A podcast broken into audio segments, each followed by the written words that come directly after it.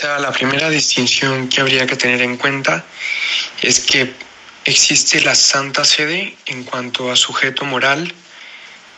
y existe la ciudad, el Estado del Vaticano en cuanto a um,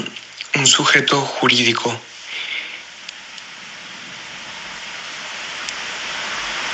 Al respecto, en la Santa Sede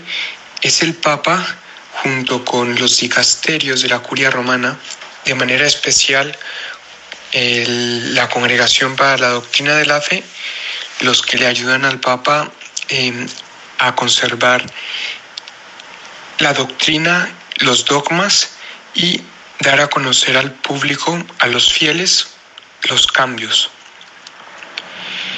El Vaticano tiene pues un, una gran importancia en sus relaciones internacionales porque el Papa es visto como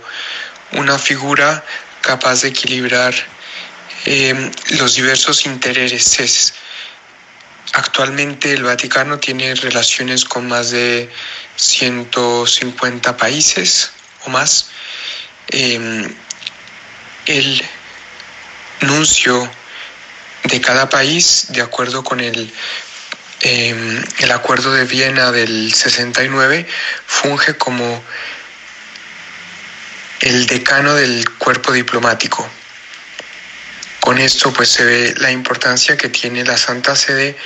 y cómo muchos países, eh, uno de sus primeros objetivos cuando están buscando la independencia o están, eh, sí, eh, es tener una relación diplomática con la Santa Sede que les da un estatuto internacional.